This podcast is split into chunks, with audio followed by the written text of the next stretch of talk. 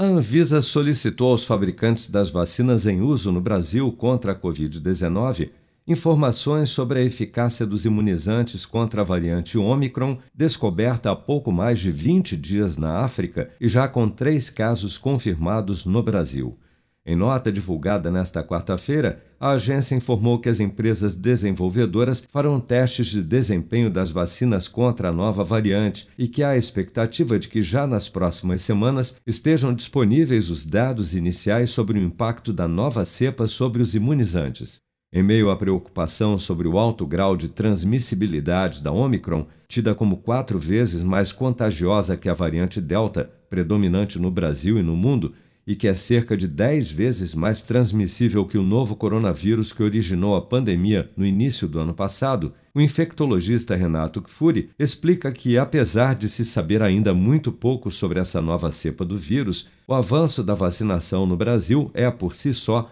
um fator de proteção contra uma maior disseminação da variante Omicron no país. Enquanto, nós temos dados, é, poucos dados né, em relação a essa variante. Depois de um longo silêncio de circulação de novas variantes, lembrando que alfa, beta, gama e delta se concentraram seu surgimento em outubro a janeiro, fevereiro, é, outubro de 2020 a fevereiro de 2021, depois de um período praticamente sem nenhuma detecção de uma variante importante de preocupação, surge na África do Sul uma, uma variante diferente, a Omicron, que concentra algumas mutações ali é, que acumuladas né, parecem tornar o vírus mais transmissível, assim ele vem se comportando naquela região da África do Sul, mas nós temos que avaliar com cautela, porque hoje essas variantes que surgem, surgem em cenários diferentes das que surgiram no passado, onde elas foram é, rapidamente, vamos dizer, disseminadas na comunidade global em um cenário sem vacinas.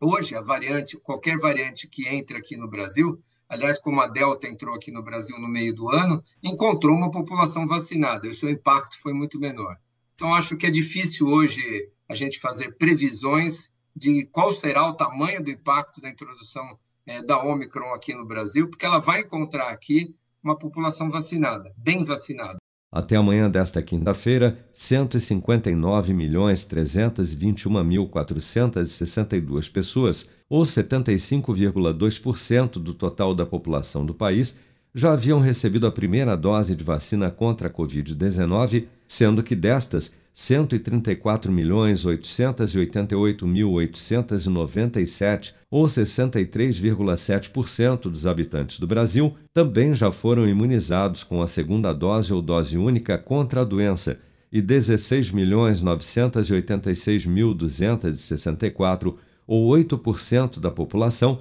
já receberam a terceira dose ou dose de reforço. Segundo a última atualização do painel Covid-19 do governo federal, em 24 horas foram notificados pelas secretarias estaduais de saúde 11.413 novos casos e 283 mortes pela doença nesta quarta-feira.